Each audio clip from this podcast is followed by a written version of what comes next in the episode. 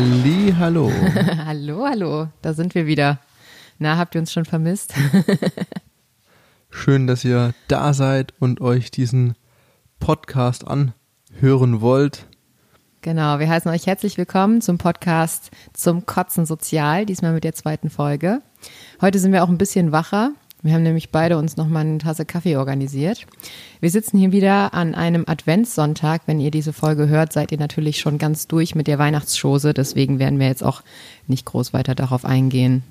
Genau, bevor wir mit diesem heutigen Thema starten, wollen wir nochmal ganz kurz zu unserer letzten Folge eingehen. Also erstmal vielen lieben Dank an alle, die sich die Folge angehört haben. Und wir haben auch schon einiges an Feedback bekommen. Vielen Dank auch dafür. Ähm, besonders betont wurde, dass wir so angenehme Stimmen haben. Wow. Wow. genau, also in Zukunft könnt ihr uns auch gerne als Geschichtenerzählerin oder Weihnachtsmann und Frau vielleicht auch buchen. Weihnachtsmännin und Weihnachtsfrauer. Frau.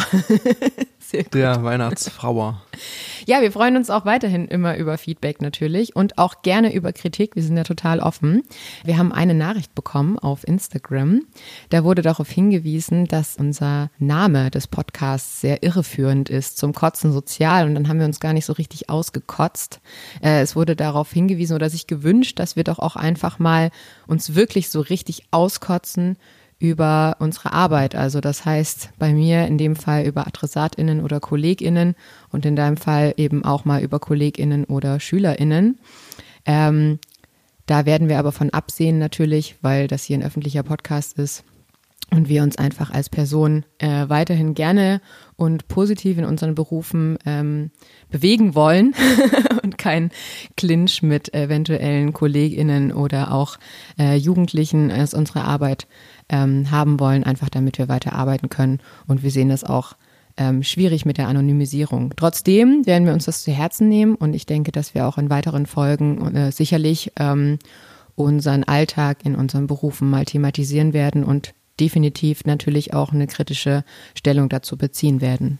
Des Weiteren ist es ja eher unser Ziel, einen Lösungsansatz zu finden, anstatt einfach allein frustlos zu lassen, Wobei das Auskotzen ja gar nicht unbedingt nur ein reines Frustablassen sein muss, sondern natürlich auch Problemstellungen unserer Gesellschaft offenlegt. Genau. Warum wir den Titel zum Kotzen sozial gewählt haben, dann geht es einfach darum, dass alle ja ständig, also gerade in der heutigen Gesellschaftsform des, der Individualisierung, äh, sich alle ständig damit beschäftigen, wie sie selbst rüberkommen und sich eben mit sich selbst beschäftigen. Und äh, es in unserem Podcast ja auch ganz viel darum geht, wie wir selber wirken oder wie wir uns in unserer sozialen Umwelt verhalten. Und wir es einfach witzig fanden, dass jetzt schon wieder ein Podcast darüber gestartet wird, um das zu analysieren. Und mir sicherlich einige in meinem sozialen Umfeld einfallen, vor allem Menschen, in höheren Generationen über mir, die das Ganze als unnötig abtun würden. Und deswegen haben wir einfach den Titel gewählt zum Kotzen sozial, weil es einfach manchmal nervig ist, dass sich alle nur noch damit auseinandersetzen. Ganz genau. Spannend ist dabei aber auch zu betrachten, dass wir Gesellschaftsstrukturen haben, wo die einen übermäßig sozial sein wollen und den anderen das eklatant am Hintern vorbeigeht. Da irgendwie eine Einigung zu finden, das ist, glaube ich, ein riesengroßes Ding, was im Raum steht. Denkst du? Ja, denke ich. Hm. Na dann, machen wir einfach weiter mit unserem Podcast. Ganz genau. So, lieber Jonathan, wir haben uns noch gar nicht vorgestellt. Ich bin übrigens Fanny. Hallo Fanny. Hallo. Ich bin übrigens Jonathan. Wie Hi, man das Jonathan. so bei, bei Shows und Radiosachen macht, moderiert man sich in der Regel immer selbst an. Mhm, genau. So, lieber Jonathan, dann erzähl doch mal, worüber wir heute so sprechen wollen. Das Thema der heutigen Folge lautet soziale Interaktion von, zwischen und mit HundehalterInnen. Aha. Cool. Genau. genau, wie ihr vielleicht in der letzten Folge schon gehört habt, sind wir selber Hundehalter in und Hundehalter. Wobei ich eigentlich überwiegend die Verantwortung für diesen Hund trage, aber da wir verehelicht sind, wie du es so schön genannt hast in der letzten Folge, gehört mir mittlerweile der vordere Teil des Hundes und ihm der hintere Teil des Hundes. Das heißt, ich bin für die Fütterung zuständig und Jonathan ist für die Entsorgung der Hinterlassenschaften zuständig. Genau. Nee, wir teilen uns da ganz gut rein, denke ich. Ja, auf jeden Fall sind wir tagtäglich ähm, mit dem Racker, mit dem Racker äh, unterwegs und erleben natürlich auch ganz viele äh, witzige, spannende, super nervige und ganz unterhaltsame Situationen mit weiteren HundehalterInnen. Und wir haben uns da in unserem Ehealltag auch schon sehr viel darüber unterhalten, auch natürlich mit FreundInnen, welche vielleicht auch selber Hunde besitzen. Und deswegen dachten wir uns, machen wir das jetzt einfach mal zum Thema.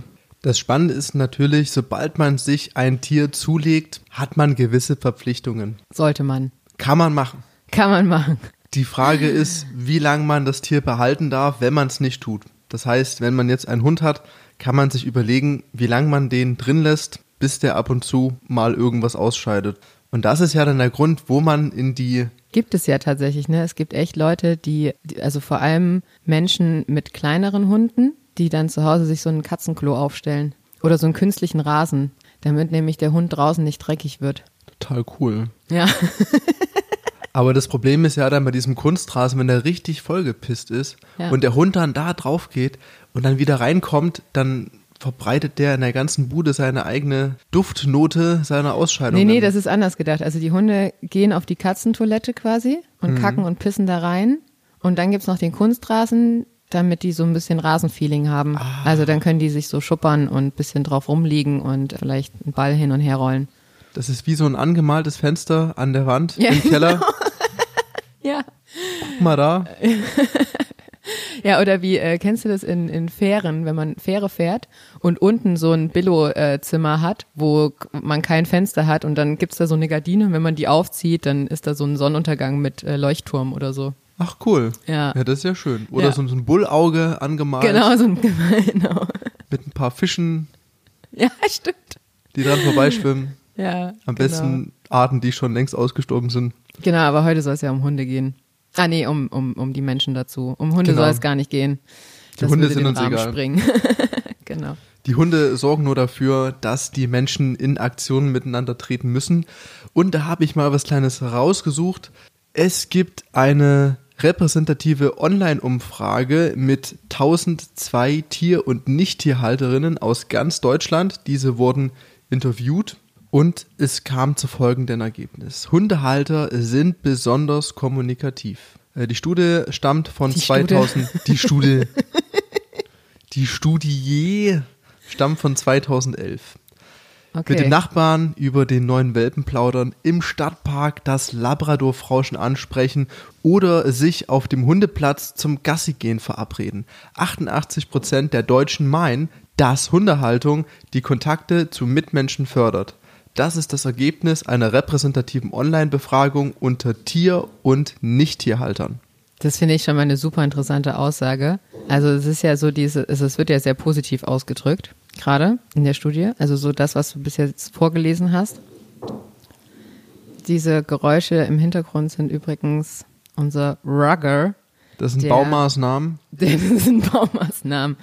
Ja, der hat äh, von seinen Großeltern letztes Jahr zu Weihnachten so eine riesen Wurzel bekommen, die sich äh, in dem ganzen Jahr noch nicht verändert hat. Also die ist zum drauf rumkauen. Und jetzt gerade ist der Zeitpunkt, wo er sich dachte, es ist voll geil, mit dieser Wurzel über den Fliesenboden zu fegen. Also einfach ignorieren. Ja, okay, also das wurde sehr äh, positiv ausgedrückt. Also so dieses, kauf einen Hund, dann kommst du mit Menschen in Kontakt. Ja. Aber wie der Kontakt dann aussieht, ist ja die Frage. Ja, und Kommunikation ist ja auch nicht nur per se positiv besetzt. Wenn Ja. ich jetzt jemanden beleidige, ist es ja auch eine Form von Kommunikation. Ja, cool. Stimmt. Hey du Arschloch, dein Hund sieht echt super aus. Ja, okay, wie geht's weiter? Vor allem die befragten Hundehalter sehen in den Vierbeinern regelrechte Kommunikationsverstärker. So Uwe Friedemann, Geschäftsführer des Bremer Meinungsforschungsinstitut The Consumer View. Aber vollkommen unabhängig davon, ob die befragten Tiere halten oder ohne Heimtier leben, ist die überwiegende Mehrheit davon überzeugt, dass Hunde die Kontakte zum Mitmenschen fördern. So stimmten dieser Annahme 94,5 Prozent aller Tierhalter zu, unabhängig davon, ob sie mit Meerschweinchen, Katzen, Hunden oder Kaninchen leben.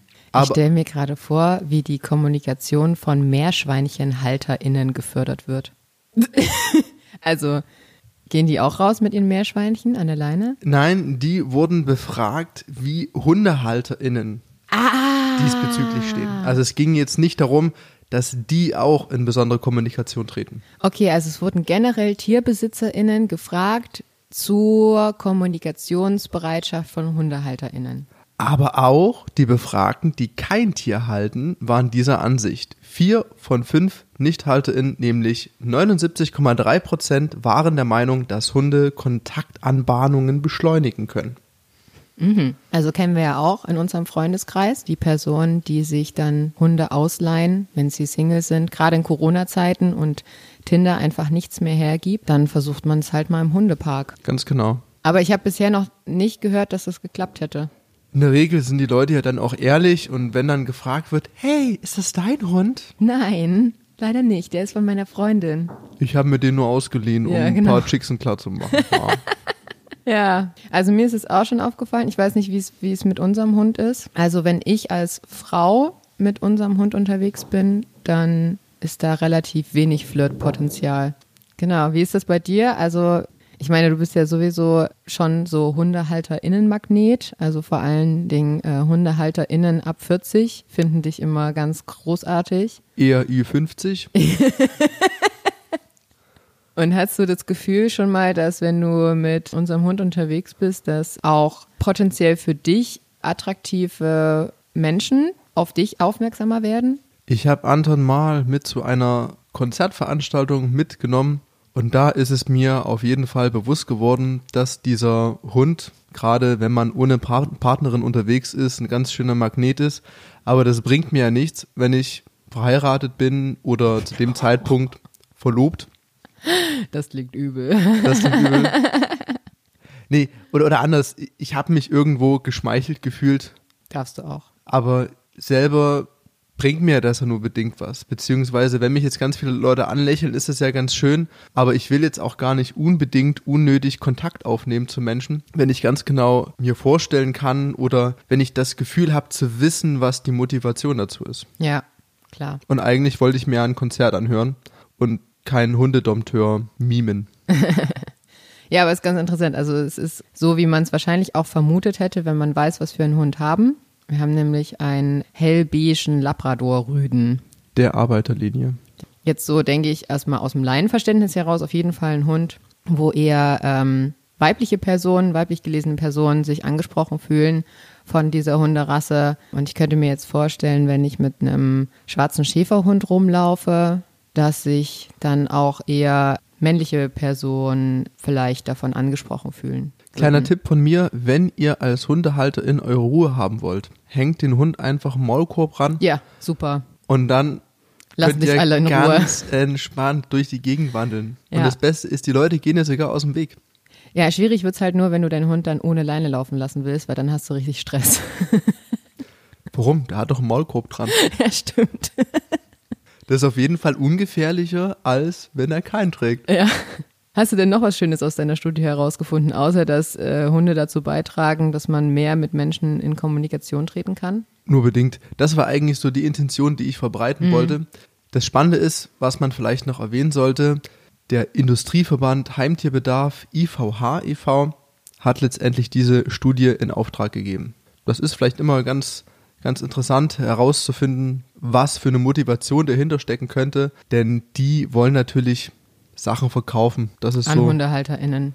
Genau. Ja. Da geht es darum, den Markt ein bisschen anzukurbeln und vielleicht kann man jetzt mal schauen, wie sich die Produkte seit 2011 verändert haben. Ne? Vielleicht sind die jetzt generell mehr auf Kommunikation ausgelegt als davor. Ja, interessant wäre es natürlich jetzt auch, wie sich die Studie gestalten würde zu Corona-Zeiten, ne? Weil, ähm, also es ist ja allgemein bekannt, dass äh, jetzt gerade in den Corona-Zeiten wahnsinnig viele Menschen sich Hunde angeschafft haben, weil sie im Homeoffice waren und äh, einsam waren und Sehnsucht nach etwas zum Kuscheln und etwas zum Begleiten hatten. Und gleichzeitig gab es ja diese, trink mal fein deinen Kaffee. Also zu Corona-Zeiten, ich meine, aber trotzdem waren ja eigentlich Kontaktbeschränkungen, ne? Also ähm, wir hatten ja auch teilweise Situationen, es gab, es gibt hier so eine Hundewiese bei uns um die Ecke und da war Corona und alle standen halt auf dieser Wiese mit ihren Hunden und haben natürlich auch geschnackt. Und dann gab es eben wirklich auch Polizeieinsätze, die uns da aufgelöst haben, weil das quasi als Versammlung angesehen wurde. Das heißt ja, wir haben eine Situation, wo mehr Menschen Hunde haben, aber weniger die Möglichkeit hatten, in soziale Interaktion möglicherweise mit weiteren HundehalterInnen zu kommen. Auch gerade, weil ja die Hundeschulen ausgefallen sind.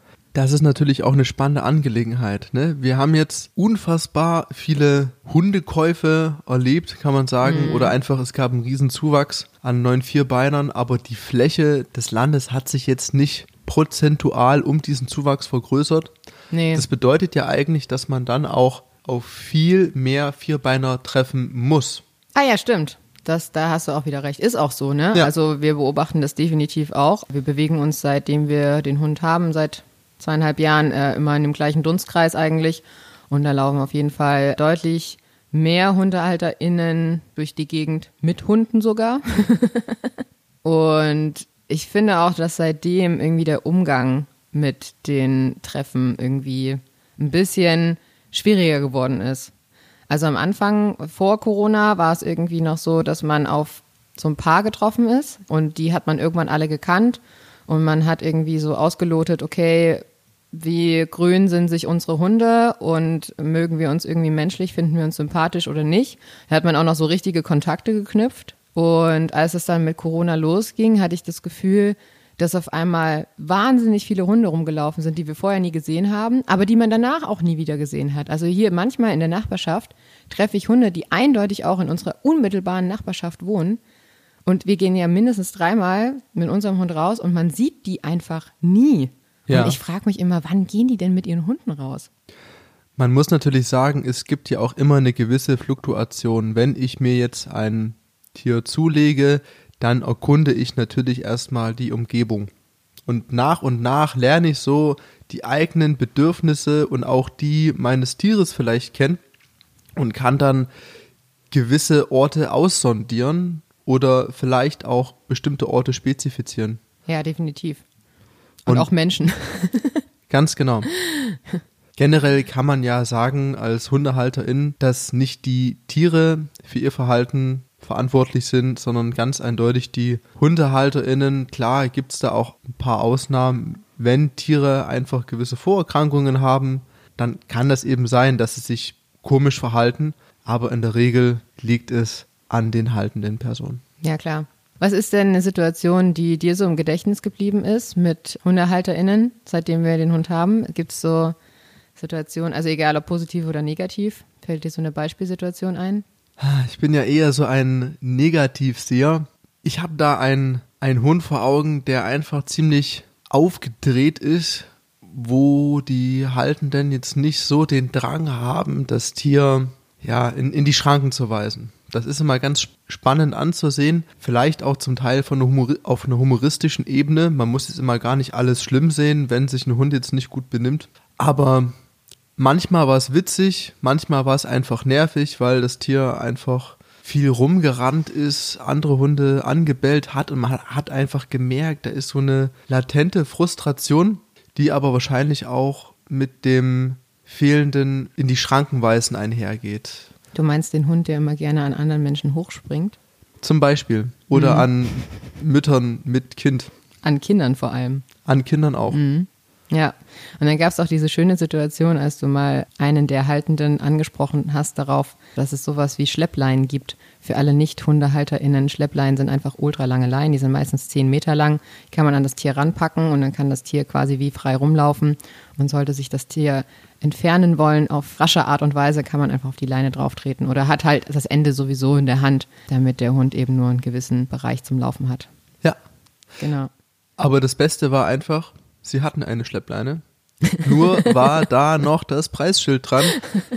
Und soweit ich das beurteilen kann, ist das auch immer noch so. Ja. Und das ist bestimmt jetzt schon über ein Jahr her. Ja. Locker.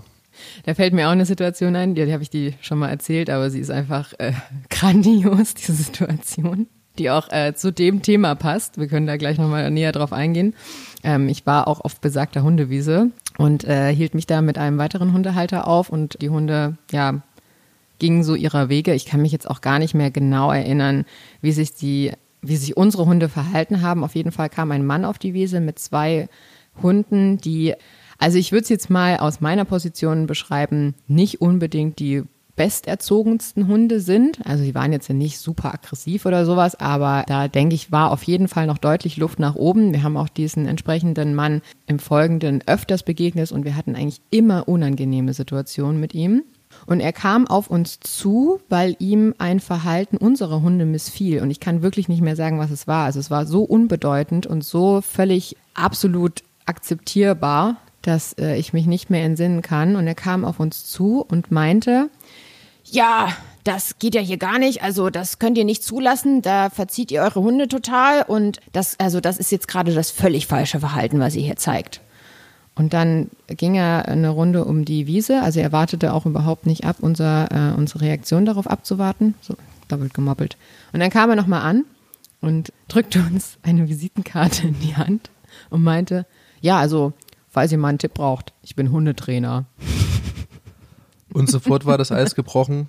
Alle Leute, die da standen, wollten sofort seine Hilfe in Anspruch nehmen, da er ganz subtil durch die Blume mhm. unter Einbeziehung der Bedürfnisse dieser Menschen direkt den richtigen Riecher hatte. Ja, genau. Also wahnsinnig sympathischer Hundehalter. Ne? Wie gesagt, wir haben auch, also es ist ja dann leider so, wir haben danach auch weitere HundehalterInnen getroffen, die bei ihm im Training waren mit ihren Hunden. Und die Ergebnisse, die dabei rausgekommen sind, denke ich, wären eventuell bei anderen Hundetrainern auch anders abgelaufen. Aber das Thema, worum es ja hier geht, ist diese Besserwissenden, die Leute, die sich, ja, also diese Kommunikation einfach, sich von anderen HundehalterInnen was sagen zu lassen oder selber in die Situation zu geraten, wo man sich denkt, ey, das geht absolut gar nicht, ich muss jetzt einfach was sagen. Diesbezüglich können wir jetzt einfach mal was besser wissen und sagen, wie man da am besten verfährt. Aus meiner Perspektive ist es sinnvoll, nur seinen Senf dazu zu geben, wenn man gefragt wird. So, hey, hier, ich habe das und das Problem, hast du vielleicht eine Idee? Dann würde ich empfehlen, kann man schon eine gewisse Kritik äußern, aber man sollte achten, dass die konstruktiv ist und nett gemeint rüberkommt. Aber auf andere Leute zugehen und denen direkt irgendwelche Mali offenbaren, die in dem Falle war es ja nur ein Cliffhanger, damit er euch diese, ja, ja. diese Karte in die Hand drücken kann. Nee, das ist echt das Allerschlimmste. Und Am geilsten finde ich auch immer dieses, ey, darf ich dir einen Tipp geben? Hm, nein. darf ich dir einen Tipp geben? Verpiss dich. Also ich finde es immer ganz angenehm, wenn, also ich meine, ne, es, es passiert immer mal, dass äh, sich der eigene Hund nicht so verhält, wie man das will. Das hatten wir auch schon ganz oft. Ne? Also wir haben zwar einen Labrador und der sieht auch zuckersüß aus, aber der kann auch ein richtiges Arschloch sein. Und der, es ist halt auch einfach ein Tier, was einfach immer unberechenbar bleibt. Das muss man auch einfach sagen. Ne? Also das ist, das ist sicherlich jeder Hundehalterin, jedem Hundehalter bekannt, dass äh, Hunde einfach ihr ganzes Leben lang immer irgendeinen Schalk im Nacken haben werden und äh, zehn Jahre funktionieren und auf einmal, bams, kommt die Situation, wo man sich denkt, das hat er ja noch nie gemacht bester Satz von HundehalterInnen. Aber was ich ganz sympathisch finde, ist, äh, wenn ich so eine Situation mit meinem Hund habe, wo andere Menschen sich oder andere HundehalterInnen auch, es können ja auch einfach Menschen ohne Hunde sein, ne? Also es geht ja hier nicht nur um die Interaktion mit weiteren HundehalterInnen, weil ja auch viele Menschen, die keine Hunde haben oder vielleicht auch Angst vor Hunden haben, trotzdem ständig in Interaktion mit HundehalterInnen kommen, weil einfach diese Hunde rumlaufen und auch auf andere Menschen reagieren. Und ich finde es total sympathisch, wenn man einfach dann die Situation vielleicht nutzt, wenn man sich einmischen will und vielleicht von seinen eigenen Erfahrungen berichtet, ne? dass man sagt, hey, diese Situation hatte ich auch schon mal mit meinem Hund und wir haben dann das mal ausprobiert, das hat ganz gut geholfen. Das wirkt ja nicht so bevormundend. Mhm.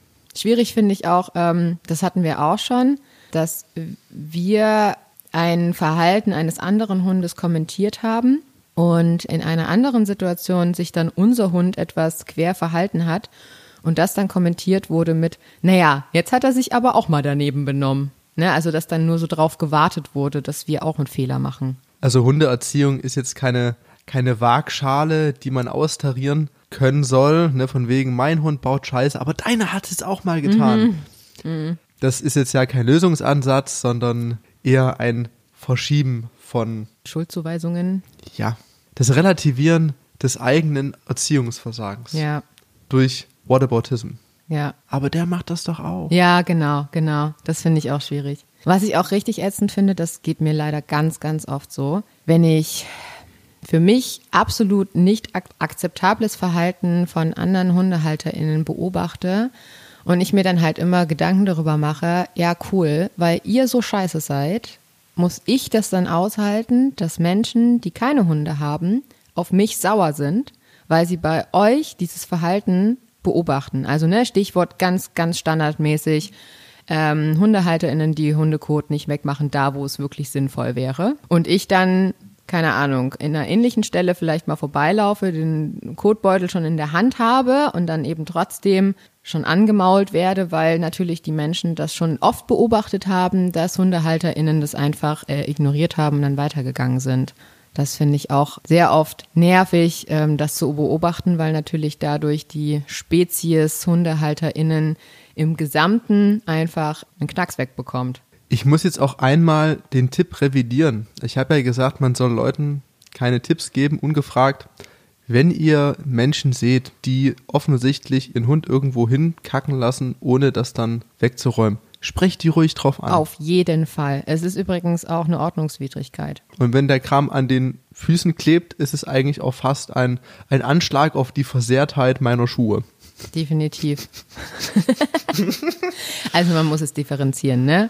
Wir sind definitiv jetzt, wenn wir jetzt in einem Wald unterwegs sind und der Hund 200 Meter ins Gebüsch reinrennt, in Brombeerstacheln, dann renne ich da nicht hinterher, um mit einer dünnen Plastiktüte zwischen diesen Stacheln irgendwas da Schmieriges rauszuziehen.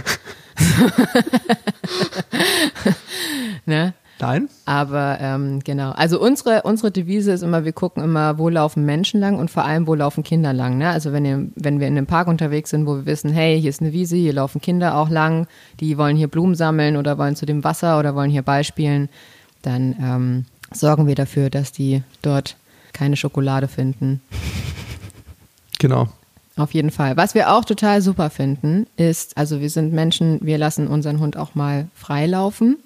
Und ich für meinen Teil, ich glaube, da kann ich für dich mitsprechen, können es total verstehen, wenn Menschen Angst vor Hunden haben. Egal wie klein oder wie niedlich oder wie süß die sind. Das ist völlig in Ordnung, Angst vor Hunden zu haben oder Hunde nicht einschätzen zu können.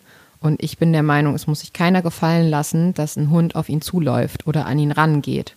Und ich finde das total super, wenn Menschen einfach auch von Weitem schon deutlich machen, dass sie einfach Respekt haben und nicht möchten, dass der Hund in ihre Nähe läuft. Also wir sorgen generell dafür, dass unser Hund jetzt nicht einfach an fremde Menschen herangeht, aber er läuft eben manchmal frei und läuft dann auch ohne zu checken, dass er gerade an einem Mensch vorbeiläuft, auch relativ dicht daran vorbei. Man muss dazu sagen, das bezieht sich immer auf das Gehen in Parks. Also wir mhm. laufen jetzt nicht an an der Hauptstraße mit einem unangeleiteten Hund, weil das generell auch so unentspannt ist. Dann kommt von vorne und von hinten noch FahrradfahrerInnen oh ja. und das nervt einfach. Ja. Also es bezieht sich wirklich auf ein Park, parkähnliche Situation. Aber auch an dieser Stelle nochmal ein großes Sorry an alle FahrradfahrerInnen, denen wir in den letzten zweieinhalb Jahren begegnet sind, die hart bremsen mussten, weil ihnen unser Hund vor die Räder gelaufen ist. Das sind nicht so viele, aber wir arbeiten ja auch dran, dass er das reinbekommt, sich nicht im letzten Moment einfach quer auf den Weg zu stellen. Ja, definitiv. Ich habe ja auch ein bisschen was vorbereitet. Hm. Ähm, ich konnte es ja wieder nicht sein lassen. Typisch. Typisch. Ich muss immer alles kontrollieren. Ähm, ich dachte, dass wir hier nochmal so ein bisschen Input reinbringen und jetzt nicht nur von uns labern. Ähm, habe ich so ein bisschen was aus dem, aus dem World Wide Web mitgebracht. Ist das von Amazon? Amazon? Meinst du? Ja. heißt das so? nee, weiß ich nicht. Ist von Google. Von Google? Ja, noch schlimmer. Ah, nee, nehmen sich wahrscheinlich beide nichts. Ne? Ich, ich kenne nur, kenn nur iOS. Okay. Genau. Also ich habe hier so vier Sachen mitgebracht. Ich fange jetzt einfach mal mit dem ersten an. Fand ich ganz lustig. Es gibt ein Buch von einem gewissen Steffen Strohmenger. Der ist promovierter Ethnologe und hat zusammen mit seiner Frau einen Verlag gegründet. Ich finde das immer lustig, wenn AutorInnen selber Verlage gründen und versuche mir dann immer vorzustellen, lag es daran, dass die Verlage, die schon existierten, nicht ihren Konditionen entsprochen haben oder dass einfach keiner es verlegen wollte. Der hat einfach keinen gefunden. ja, genau. Naja, auf jeden Fall hat er einen Verlag gegründet, um diskursethnografische Bücher zu verlegen und hat unter anderem ein Buch geschrieben, das nennt sich Auf den Hund gekommen, Gespräche über Hunde. Und da hat er irgendwie 22 Leute dazu befragt, also 22 Halterinnen und Halter, wie so ihre Erfahrungen aus dem Alltag mit Hund sind. Und im Internet frei zugänglich sind die Antworten zu, dem Fra zu der Frage, warum wolltet ihr euch einen Hund zulegen, was waren die Beweggründe? Und ich finde, aus den Antworten lassen sich auch schon so diese ganz typischen typischen Typen von HundehalterInnen herausfinden. Ich lese dir mal vor, ja, dann können wir ein bisschen darüber sprechen. Laura sagt, das war einfach die Tierliebe, die in mir hochkam. Sie hat als Kind nie einen Hund bekommen und konnte sich das dann verwirklichen, als nee, sie ausgezogen viel besser, ist. Noch besser. Pass auf. Also ich hatte früher Katzen gehabt und hätte auch am liebsten noch weiterhin Katzen, aber mit der Katzenhaarallergie meiner Mitbewohner ging das halt nicht. Und da stellte ich fest, pass auf, jetzt kommt's, Hunde sind ja doch nicht so schlimm. Ja, es gibt ja auch Hunde ohne Haare. Aber Oder die Antwort finde ich so geil. Also eigentlich wollte ich Katzen, ging nicht. Naja, habe ich einen Hund genommen, geht auch. okay, dann Johanna. Ich hatte den Eindruck, ich brauche ein kleines Tier. Später habe ich festgestellt, dass mir ein Hund auch Freude macht, weil ich keine Kinder habe. Finde ich auch ein super Stichwort, können wir gleich noch drüber sprechen. Dass ich ein kleines Wesen versorgen wollte, so wie ein Kindersatz. Natürlich hatte ich mir nicht so direkt gesagt, ich kann keine Kinder kriegen, dann nehme ich jetzt einen Hund. Aber ich glaube schon, dass das auch eine Rolle spielte. Das mochte ich damals nicht zugeben. Und als sie dann ihren Hund im Kinderwagen durch die Innenstadt schob, fiel ihr ein, ups, ich habe ein Problem. Als der Hund das erste Mal in den Kinderwagen kackte. Genau, denn sie hatte keine Tüten dabei. Ach so, gibt ja auch Hundewindeln. Ist ja easy peasy. Voll gut. Ja. Auch ein Standardspruch eigentlich, also kurz äh, zwischendurch. Wir waren mal mit meinen Eltern im Urlaub, das kann ich erzählen. Und da hatte meine Mama einen Tag auf unseren Hund aufgepasst. Und sie hat das echt super gemacht. Aber sie meinte nach dem einen Tag, sie hat zwei Kinder großgezogen. Und so ein Tag mit so einem Hund ist echt nochmal was anderes. Also wir sagen immer, ein Hund haben ist wie ein Kind, was nie erwachsen wird. Und härter zubeißt. Und ganz schön viel leckt. okay. Also das ist auf jeden Fall, äh, glaube ich, ganz typisch Menschen, die sich Tiere anschaffen als Kindersatz. Ja. Generell HundehalterInnen und Eltern finde ich auch. Also dieses Aufeinandertreffen finde ich auch immer sehr spannend. Können wir gleich nochmal drüber sprechen. Welche Okay. Eltern? Von Kindern? HundehalterInnen und Eltern. Ja, wenn die draußen aufeinandertreffen. Ah, okay, ich dachte jetzt HundehalterInnen und Eltern in einem. Ach Also so, das ist auch, Hund. das ist auch spannend. Ja. Wir wollten erst nur einen Hund und jetzt wollten wir auch dich. Okay. Jochen schreibt, meine Hundeleidenschaft fing eigentlich schon im Kindesalter an. Bei meinen Eltern durfte ich keinen Hund haben und als ich dann 25 war, da habe ich mir meinen ersten Hund zugelegt. Ich wusste doch, ich will einen Hund. Wenn ich es psychoanalytisch betrachte, weiß ich ganz genau, dass es einfach ein Partnerersatz ist. Und ich würde mal sagen, 90 Prozent der Hundehalter, die einem was anderes erzählen, die lügen. Ich habe mich damals erst mal ein halbes Jahr mit dem Thema Hund beschäftigt und mir bestimmt zehn Hundebücher gekauft, um rauszukriegen, passt das überhaupt? Dein Lebensumfeld, so wie du lebst und einen Hund, kriegst du das unter einen Hut? Finde ich super spannend. Menschen, die Hunde als Partnerersatz haben, weil gerade weil er das sagt mit diesen Hundebüchern, man kann sich halt, wenn man sich einen Partner oder eine Partnerin zulegt, ich formuliere es jetzt extra so despektierlich, kann man halt vorher immer keine Bücher darüber lesen, passt das jetzt zu meinem Lebensumfeld oder nicht. Ja. Da ist so ein Hund natürlich einfacher. Und so ein Hund ist in unserem Kontext natürlich Teil einer Dreiecksbeziehung. ist nicht immer leicht, aber Ja. wir, wir kriegen das aktuell noch ganz gut hin. Er war auf jeden Fall super sauer, dass ich ihn nicht geheiratet habe, sondern den anderen. Ja. Aber Genau. er durfte dabei sein. Er durfte dabei sein, ja, und er fand es echt kacke.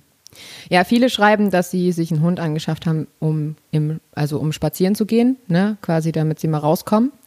Das würde sich ja dann auch wieder decken mit deiner Studie, dass eben ein Hund dazu dient, auch mit Menschen in Kommunikation zu treten. Ne, also da geht es einmal das sportliche Ding, dass sie Leute rauskommen, sich bewegen an die frische Luft, aber natürlich auch, dass sie rauskommen, um Leute zu sehen, einfach um Menschen zu sehen und nicht einsam in ihren Wohnungen vor sich hin vegetieren. Und was auch oft genannt wurde, ich wollte, also der Hund als Begleiter, ne, das passt ja auch nochmal dazu. Also wollte sozusagen einen Begleiter, mit denen kannst du sprechen, denen kannst du was beibringen, mit denen gehst du raus in den Wald. Der Hund als Kind- und Partnerersatz, der keine Widerworte gibt. Jein. Ich würde schon sagen, dass ein Hund unter Umständen schon Widerworte geben kann, nur nicht mit Worten, sondern eher Widertaten. Genau, definitiv. Aber du kannst immer noch entscheiden, ob er jetzt was zu fressen kriegt oder nicht. Ja, genau. Was auch noch dazu gehört, Hund als Begleiter, das ist so eine enge Verbindung mit einem Hund. Du kannst eben wirklich alles mit ihm anstellen. Das finde ich super gruselig, die Aussage. Der ist immer da. Wenn es dir schlecht geht, wenn es dir gut geht, der ist da und teilt alles. Ja, der ist lebendig und weich und kuschelig. Man kann ihn ja auch super konditionieren. Mhm. Scharf machen zum Beispiel. Voll gut. Ja, der ist immer da. Und dann bleibt er auch. Im Zwinger. Genau. Mhm. Ist vielleicht so ein Thema, HundehalterInnen als einsame Menschen, kennen wir auch. Gerade in der Interaktion mit anderen HundehalterInnen. Also, wir kennen auf jeden Fall auch, es ist ganz klischeebehaftet jetzt, wie man es nennt, aber alleinstehende Personen mit Hunden, meistens noch Hunde aus dem Tierschutz, ja, die besondere Aufmerksamkeit brauchen und ein sehr jämmerliches Bild ergeben haben, als sie zu ihnen kamen. Die Hunde. Die Hunde, ja, ja, Gottes Willen, nicht Gut. die HundehalterInnen. Das würde ich mir nicht getrauen, sowas zu sagen. Und dann werden diese Hunde halt, die dürfen alles, ne? Also die werden dann auch vermenschlicht. Teils, teils. Oder diese Menschen sehen dann ihre Erfüllung in der Hundeerziehung, ne? Dass denn dieser Hund alles können muss und perfekt funktionieren muss. Ja, aber ich würde es jetzt gar nicht so so hundertprozentig darauf zuschneiden. Es ist natürlich so, dass die Leute auch trotzdem andere Lebensinhalte haben. Das wirkt jetzt so einseitig so. Ja. Ich brauche Nee, ich jetzt meine den jetzt in der Hund. sozialen, also die soziale Komponente einfach in ihrem Okay. Leben. Ne? ja, So, dass dieser Hund schon, also ich meine, wir sprechen auch mit unserem Hund, als wäre er eine Person. aus, Sitz, Platz. Nee, also ich rede vor allem schon sehr viel mit ihm. Aber ich habe das Gefühl, dass alleinstehende Menschen, die eben auch einen Hund haben als Kind- oder Partnerersatz, die vor allem sehr vermenschlicht mit ihren Hunden sprechen. Also richtig Gespräche führen, ne? Ich sag nur, also so geht's nicht weiter. Wenn du so weitermachst, dann kommst du heute nicht mit ins Haus. Hatten Ja. wir auch schon, ne? Fand ich super. Hunde sind definitiv intelligente Tiere. Ich weiß nur nicht, ob die das mit der Semantik so gut hinbekommen. Und vielleicht verstehen sie es ja auch, aber dann ist das Kurzzeitgedächtnis wahrsch- wahrscheinlich so klein, dass trotzdem der relevante Inhalt nicht rüberkommt. Ja. Okay, ich lese mal weiter vor, ja? Ja. Da musste ich sehr an uns denken. Richard schreibt, meine Freundin wollte unbedingt einen Hund haben. Ich habe mich eigentlich erst dagegen gewehrt. Ich hatte die Hoffnung, wenn ich jetzt sage, dann aber nur ein ganz großer, eine Docke oder sowas, dass sie sagen würde, nee, dann lieber nicht, einen großen Hund will ich nicht. Aber sie fand das gar nicht so abschreckend. Und dann waren wir mal auf Sylt, haben irgendwo ge- gesessen und ein Fischbrötchen gegessen, voll der Rhyme, saßen auf so einem Hocker und guckten plötzlich in das Gesicht von so einem irischen Wolfshund. Ja. Tolles Tier.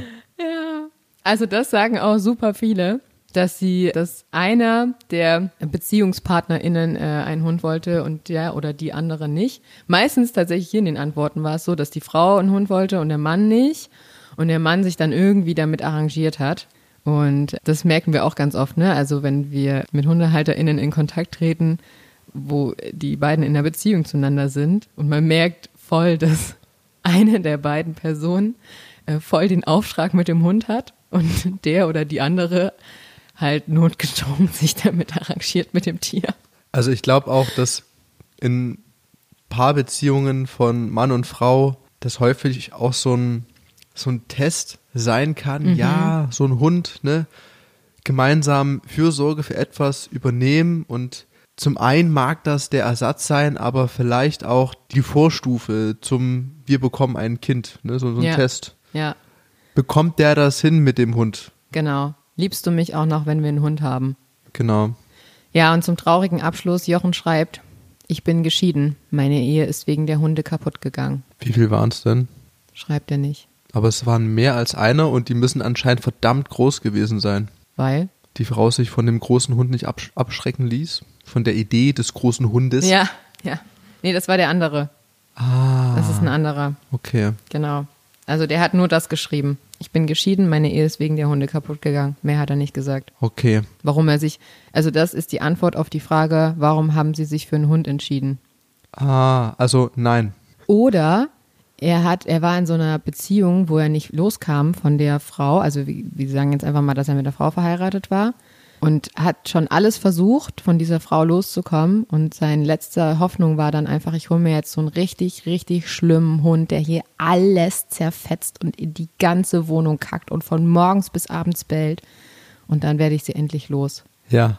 Dann reicht sie die Scheidungspapiere ein. Ich wollte auch gerade anmerken, selten ist es der Fall, dass das Tier für ein Beziehungsaus sorgt, sondern meinetwegen nur das das das Fass zum Überlaufen bringt und Ja. ganz andere Probleme herrschen. Genau. Ja, das war das aus diesem Buch. Dann habe ich noch was gefunden. Fünf Hundehaltertypen, die jeder kennt und nicht leiden kann.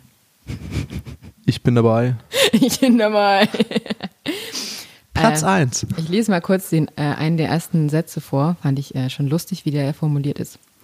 Keine Frage. Die meisten Hundehalter verhalten sich vorbildlich und sind äußerst freundliche Mitmenschen. Sie nehmen sich Zeit für eine kurze Unterhaltung auf der Straße, grüßen freundlich und sie räumen den Hundekot ihrer Vierbeiner weg.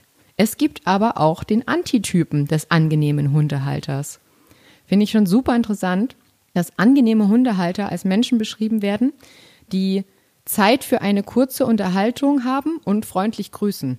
Also ich finde, Begrüßung ist unter Hundehaltungen schon was Normales eigentlich, Ja. weil man damit zeigt, hey, wir haben uns gegenseitig registriert. Man geht natürlich auch auf zum Beispiel das Führen an der Leine ein. Wenn ich jetzt sehe, ein anderer Hund ist angeleint aus der Ferne, dann nehme ich meinen Hund in der Regel auch ran, leine ihn an, damit keine komische Situation entsteht. Ja, das sehe ich auch so. Also, dass man sich mal kurz grüßt, auf jeden Fall wegen der Registration. Das sehe ich genauso. Ich finde es halt interessant, dass quasi der Antityp des angenehmen Hundehalters ja dann bedeuten würde, dass er sich keine Zeit für eine kurze Unterhaltung nimmt. Und ich kenne selber diese Situation, dass man manchmal auch einfach keinen Bock hat, mit jedem jetzt irgendwie immer stehen zu bleiben und mit jedem im Blausch zu halten. Es kann ja auch einfach eine ganz klare Zeitfrage sein. Ne? Ja. Man ist ja verpflichtet, irgendwo mit dem Tier rauszugehen, bevor es platzt. Und das passiert zum Teil natürlich auch vor der Arbeit. Während Mhm. der Arbeit ist schlecht. Und dann hat man natürlich auch ab und zu Zeitdruck und dann Ja. ist der Plausch eher destruktiv. Ja, definitiv. Aber der Plausch kann ja auch darin bestehen, dass man sagt, ach, ach du, nee, nein, danke. Ja. tschüss. Hab keine Zeit. Wie geht's dir? Tschüss, tschüss, tschüss, tschüss. okay, also es gibt diese Hundetypen, äh, äh, Hundetypen sage ich schon, die HundehalterInnen-Typen. Fünf Stück, ganz kurz nur. Der Besserwisser, haben wir gerade schon gehabt, ne? Hundetrainer. Ja, genau. Also schreibt dazu, ein großer dominanter Hund läuft starksend mit aufgestelltem Kamm auf den eigenen angeleinten Hund zu. Dass es gleich knallen könnte, ist für jeden, der auch nur ein Fünkchen Feingefühl hat und die Körpersprache von Hunden auch nur im Ansatz zu verstehen meint, offensichtlich. Doch natürlich weiß der Besitzer des Hundes es besser. Es ist nur eine Frage von Sekunden und schon erklingt ein süßes, das machen die unter sich aus. Können die Kennst- machen. Kennst du? Kennst du? Kennst du. Gut. Okay, brauchen wir nicht weiter kommentieren, ne? Wobei ich, ich finde, ja, die Besserwisser, ja, sind noch mehr auch halt die, die wir gerade schon beschrieben haben. Diese Leute, die dann immer, darf ich dir einen Tipp geben? Nein. Danke. Also, ich würde das so und so machen. Ja. Am besten ist es dann einfach, wenn der eigene Hund von anderen Hunden letztendlich extrem dominiert wird, er zu einem hinrennt und Schutz bei dir sucht und dir dann dieser nette Hundetrainer erzählt, wenn du deinen Hund jetzt quasi berührst, bestärkst du dieses Gefüge und ich denke mir so, ja, du sorgst dafür, dass mein Hund Angst hat, weil du deinen Hund nicht zu dir ranholen kannst und der meinen dominieren möchte. Perfekt. Der mag den doch einfach nur so sehr. Das stimmt. Gut, der zweite Typ, Hundehaltertyp, HundehalterInnen-Typ, der Egoist. Dem Egoisten ist jedoch auch das letzte Fünkchen Empathie abhanden gekommen und alles egal. Am liebsten lässt er seinem Hund sämtliche Freiheiten, ohne Rücksicht auf andere, Ihm ist es auch egal, wenn sein Hund auf andere Artgenossen nicht gut zu sprechen ist, trotzdem lässt er ihn frei herumlaufen. Doch auch andernorts und anderweitig lebt der egoistische Hundehalter sich sehr gerne aus, zum Beispiel am Badesee kennen wir diese Situation. Dort lässt er seinen Vierbeiner über Handtücher rennen, den Hund stundenlang aufgeregt bellen und am besten noch das Fell direkt neben fremden Badegästen ausschütteln. Er liefert Hundehassern gern die perfekte Steilvorlage und so sehen sich nicht selten auch rücksichtsvolle Hundebesitzer verbalen Attacken von Nicht-Hundefreunden ausgesetzt, denn das Image aller Hundebesitzer leidet unter diesem Typus. Ja. Haben wir schon angesprochen. Genau. Ja. Wobei ich sagen muss, diese Situation, dass sich der Hund neben anderen schüttelt, ist manchmal auch ein bisschen witzig. Ich würde sagen, es gibt ja auch Mischformen. Also wir können uns auch ganz klar selber zu den Egoisten zählen in Situationen, schon. wenn wir gerade nicht aufpassen und der Hund irgendwo langläuft. Aber wir entschuldigen uns wenigstens und in der Regel passiert es auch dann nur einmal. genau. Ja, dann gibt's den Haufenrebell, brauche ich nicht weiter, haben wir schon jetzt drüber gesprochen. Das finde ich auch super lust. Also dann gibt's noch den Achtlosen. Das ist halt einfach, wenn der Hund macht, was er will und der entsprechende Hundebesitzer, Hundebesitzerin der Meinung ist, TikTok-Video machen ist gerade wichtiger. Kennen wir auch. Die Frage ist ja, wie viel Geld die Person damit generiert und welcher Schaden durch die Nichtaufmerksamkeit Ja. auf den Hund dadurch hervorgeht. Wenn, wenn die Genau. Person jetzt einfach wirklich damit Patte macht und der Hund einfach nur andere Leute anpisst und die das abwischen können. Wird ein super YouTube-Video. So ein Fail-Video. Stimmt. Einfach den Hund dabei filmen, wie der die Fails macht Ja, genau. und damit dann die Aber Kohle dann ist man ja gar nicht mehr achtlos. Stimmt. Die aktuellen Nebengeräusche sind übrigens nicht mehr die Wurzel, sondern es ist jetzt ein Kuscheltier, was direkt neben dem Mikrofon immer wieder auf die Fliesen geworfen wird. Wir sind, glaube ich, mich. sehr achtlose HundehalterInnen.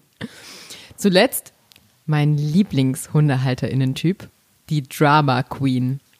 Folgende Situation. Zwei Hundehalter treffen aufeinander. Beide Hunde zeigen sich entspannt, keiner versteift sich, starrt bedrohlich oder stellt sogar die Bürste auf.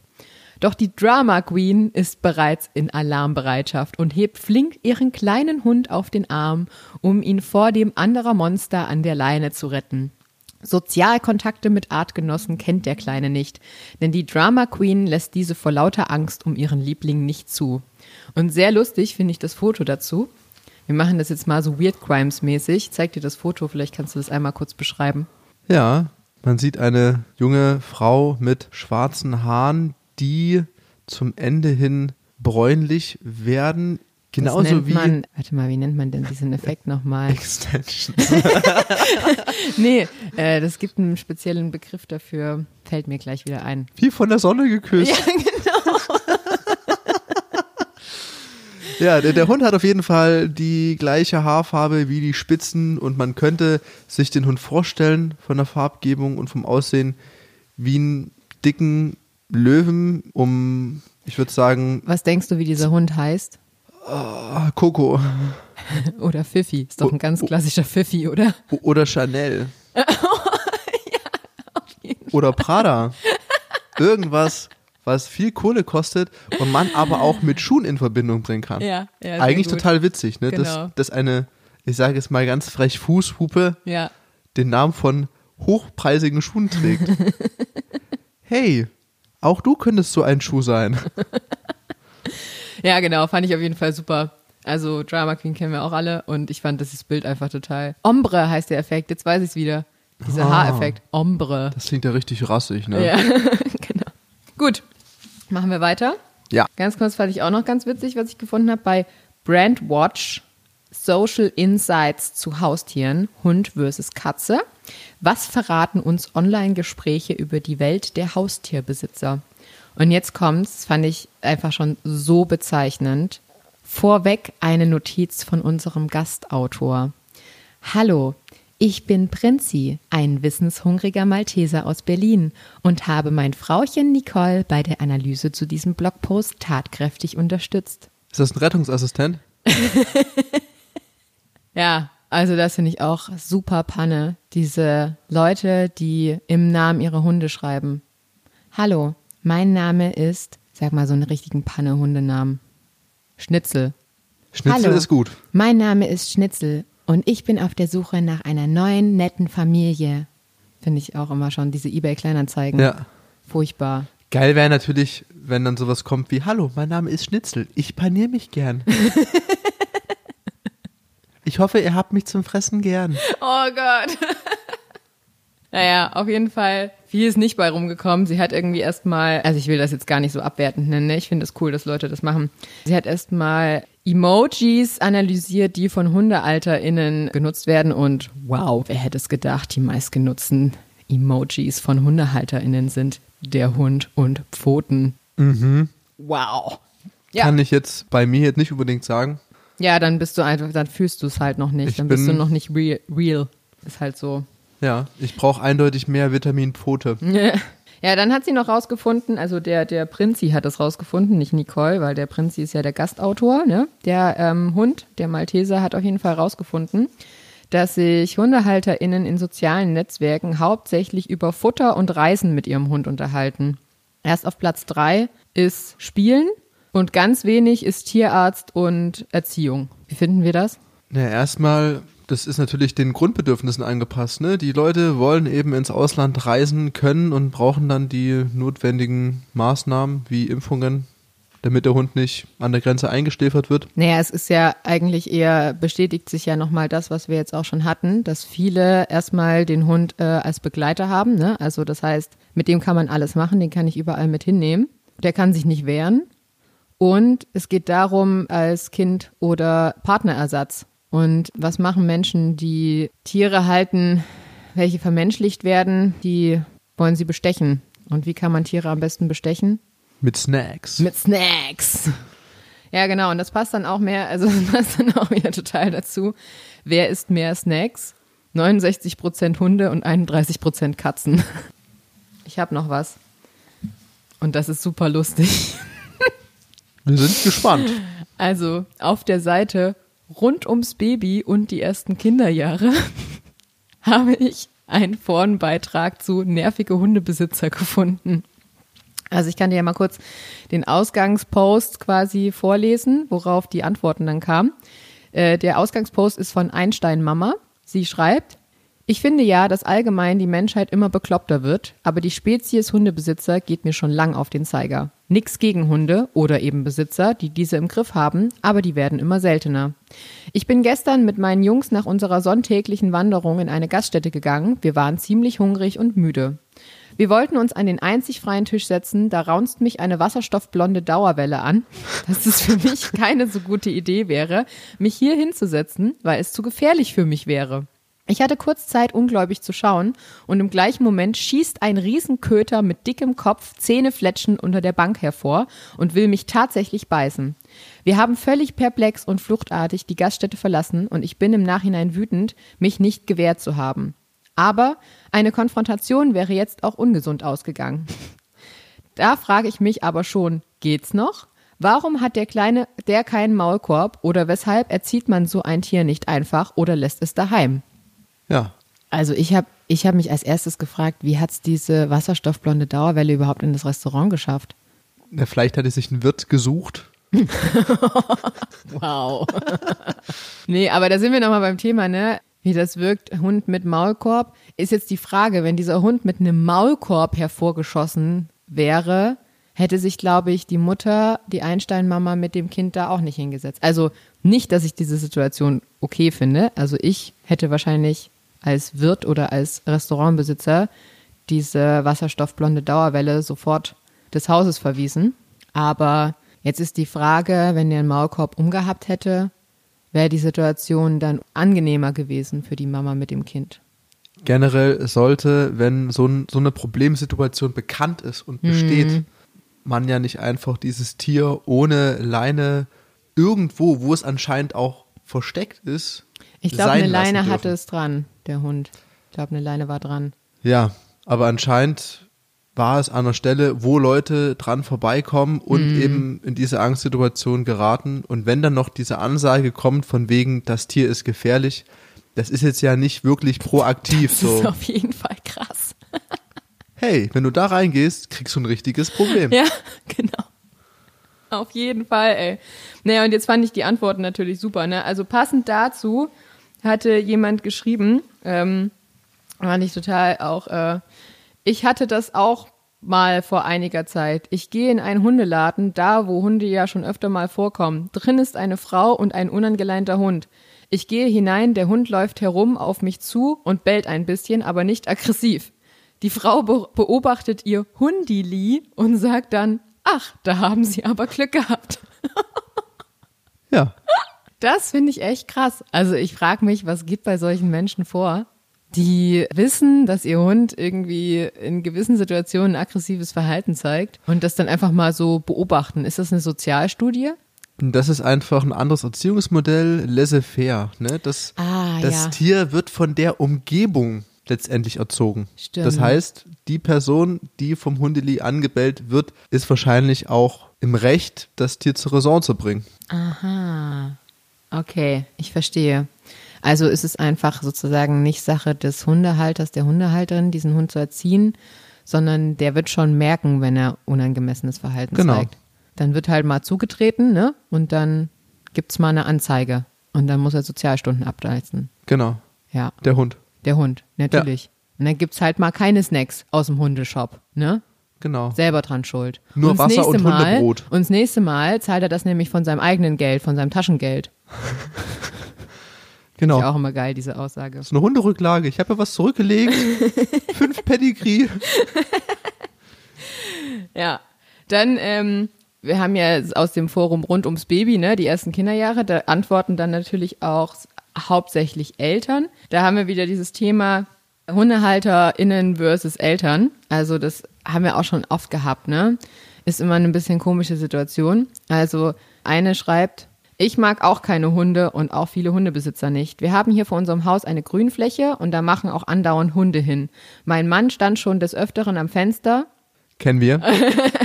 und wenn Leute die Hunderlassenschaften ihrer Lieblinge nicht mitnahmen, hat er was gesagt. Einmal hat sich ein Typ hartnäckig gewehrt, die Kacke mitzunehmen, und mein Mann wollte sie ihm hinterher schmeißen. Besonders die Kinder treten halt andauernd rein, ist echt eklig. Mir ist auch aufgefallen, dass kinderlose Hundebesitzer ganz oft keine Kinder tolerieren und mögen. Ist dir das auch schon mal aufgefallen, dass kinderlose Hundebesitzer Kinder weniger tolerieren und mögen? Kann ich nicht wirklich gut beurteilen. Also ich jetzt natürlich auch nicht, aber ich kann mir gut vorstellen, wie dieser Eindruck entsteht, weil wir ja auch einen Hund haben, der einfach echt Angst vor Kindern hat. Hatte, würde ich sagen, oder? Es ist wirklich Naja. zurückgegangen. Ja, definitiv. Respekt. Und wenn er nicht an der Leine ist und die Möglichkeit hat, Abstand zu halten, ist das ja, Genau, also sagen wir es mal so, er hat Respekt vor Kindern. ja, Ne? Und er findet sie jetzt nicht gerade toll. Und das Problem an Kindern ist ja, dass gerade Kinder im Alter zwischen ein und sieben Jahren wenig Empathie für so ein Kind haben. Das ist auch völlig nachvollziehbar. Und dann eben, wenn der Hund wegrennt, das eher nicht interpretieren als, oh, der Hund will jetzt nichts von mir, sondern, ah, cool, ich renn mal hinterher, damit ich ihn vielleicht doch noch anfassen kann. Und ich könnte mir vorstellen, dass viele HundehalterInnen daher auf Kinder erstmal distanziert reagieren und vielleicht dann auch ein bisschen raunzig sind, weil sie einfach das Kind von ihrem Hund fernhalten wollen und das dann aber nicht erklären, warum. Und daher dann der Eindruck entsteht. Genau, witzig fand ich, relativ darunter war dann der Kommentar eines Hundebesitzenden oder einer Hundebesitzerin. Genauso schlimm fand ich aber dieses Kind, welches letztens in der Eisbahn unseren Tisch kam mit seinem Löffel den Milchschaum meines Kaffees kostete. Ich war sprachlos, die Mutter entzückt. Rücksichtnahme und gutes Benehmen ist sehr rar geworden, wie ich immer wieder feststellen muss. Also kann man generell sagen, dass es Erziehungsproblematiken nicht nur bei Hunden gibt, sondern auch bei Kindern. Ja, aber ich fand diesen Kommentar einfach super. Köstlich. Okay, es gibt noch eine Story. Ich musste mich so zerschießen vor Lachen. Also vorab, die Situation war sicherlich Hölle für die Frau, die sie erleb erlebt hat. Und ich habe vollstes Verständnis, dass das wahrscheinlich echt furchtbar war. Aber wie sie es geschrieben hat und in der Vorstellung ist es einfach wahnsinnig witzig. Deswegen muss ich es jetzt vorlesen. Als jemand, der viel in der Natur herumstapft, hatte ich schon krasse Begegnungen. Viele lassen ihre Hunde frei rennen, sind komplett außer Sichtweise und der Hund reagiert nicht auf Rufe. Einmal kam ein Boxer oder Staffordshire, Stafford, Stafford, Staffordshire Terrier. Staffordshire, Keine Ahnung, was das war. Sag einfach Steffi. Steffi, genau. Einmal kam ein Boxer, Stafford, keine Ahnung, was das war, hässlich, fett, sappernder Kopf und muskulöser Körper im Galopp auf mich zu. Weit, weit weg hinten eine Frau, die verzweifelt pfiff und Sam rief. Ich schrie panisch, holen Sie Ihren Hund, ich habe Angst. Frau brüllte zurück, schauen Sie ihn nicht an, keine hektischen Bewegungen. Danke auch. Während ich verzweifelt und schwitzend die Wolkenformation betrachtete, wie war das noch mit Hund riecht Angst und wird dadurch aggressiv, schnupperte Sam an meinem Hintern und sapperte. An den Hintern? Ja. Irgendwann kam die Frau angekeucht, nahm Sam an die Leine, sah mich besorgt an, meinte, ich sähe nicht so gut aus, ob sie mich heimbringen soll. Mit Blick auf Supper Sam und mit Tränen in den Augen sagte ich nein. Ich konnte wirklich kaum laufen, weil ich am ganzen Körper zitterte. Was ist denn, wenn so etwas einem Kind passiert, das panisch wird, wegrennt oder vielleicht vor Angst nach dem Hund schlägt? Wenn es dann gebissen wird, gibt es Solidaritätsbekundungen für den Hund und die Phrase, dass immer die Besitzer schuld sind. Das nützt dann aber auch nichts, denn jeder Vollhonk darf so ein Vieh haben. Sorry, ich habe null Verständnis. Ist verständlich, ne? Voll. Es gibt Regeln, an die muss man sich halten. Keine Solidarität mit Sapper Sam. Doch mit Saber Sam schon, man, aber nicht mit der Halterin. Ja. Saber Sam kann eigentlich gar nichts dafür. Nee. Und er hat ja auch wahrscheinlich seine Aufmerksamkeit gezeigt. Ne? Ja, der fand wahrscheinlich die Frau einfach nur voll toll. Die hat bestimmt auch eine Schleppleine gehabt, aber eben auch noch mit Preisschild. In der Garderobe hängen. Ja. Ja, sowas ist auf jeden Fall super uncool. Definitiv. Also ich denke mir dann halt auch, wenn diese Frau schon brüllt, stehen bleiben und nicht angucken. Das ist ja so eine vorgefertigte Antwort, die sie anscheinend schon zehnmal gesagt hat, ne? Ja, wahrscheinlich geht sie davon aus, dass wenn sie den Hund anschaut, dass er sie vielleicht noch anspringt und Saber Sam scheint ja jetzt auch nicht der kleinste Hund zu sein. Und dann geht es ja auch wiederum um eventuellen Schaden, der entstehen kann, ne? Körperlicher Schaden, Genau. sächlicher Schaden.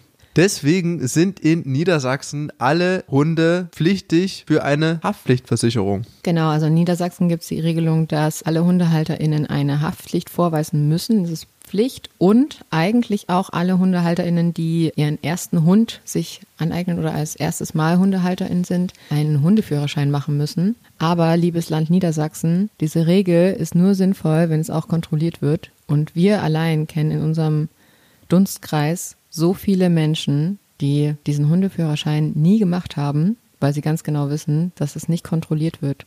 Und wir haben selber erfahren, dass die zuständigen Stellen noch nicht mal wissen, wie man das nachprüfen soll. Also wir, ich habe diesen Hundeführerschein gemacht und danach äh, konnte mir keiner sagen, ob ich das irgendwo vorzeigen muss oder irgendwo hinschicken muss, ob das jetzt gebraucht wird oder nicht. Also es war total für den Arsch. Generell eine gute Idee, denn jeder Mensch kennt das, dass ein Hund nicht sachgemäß reagiert aufgrund fehlender Erziehung oder falscher Erziehung.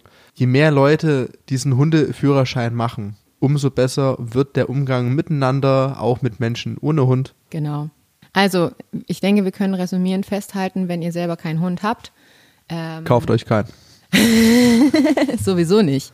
Wenn, dann holt euch einen Hund, der schon existiert. Also aus den Tierheimen. Äh, adopt, don't shop. Wir können euch auf jeden Fall nur mitgeben, wenn ihr beobachtet, dass äh, Menschen mit Hunden agieren auf eine Art und Weise, die euch missfällt. Heißt, sei es äh, den Hundekot nicht wegmachen, an Stellen, wo es wirklich sinnvoll wäre.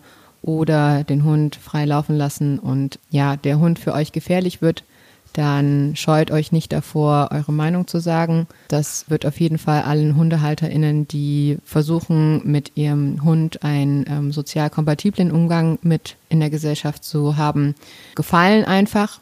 Weil, wie auch in dem einen Artikel stand, einfach das Image von anderen, äh, von allen HundehalterInnen einfach dann so ein bisschen runtergezogen wird. Und es ist auch okay, einen Hund zu haben und nicht unbedingt der kommunikativste Mensch sein zu wollen. Weil ich einen Hund habe, heißt das noch lange nicht, dass ich in einen Plausch gehen möchte mit allen anderen HundehalterInnen und mich daran aufgeilen möchte, wer jetzt den tolleren Hund hat. Ich habe den größten.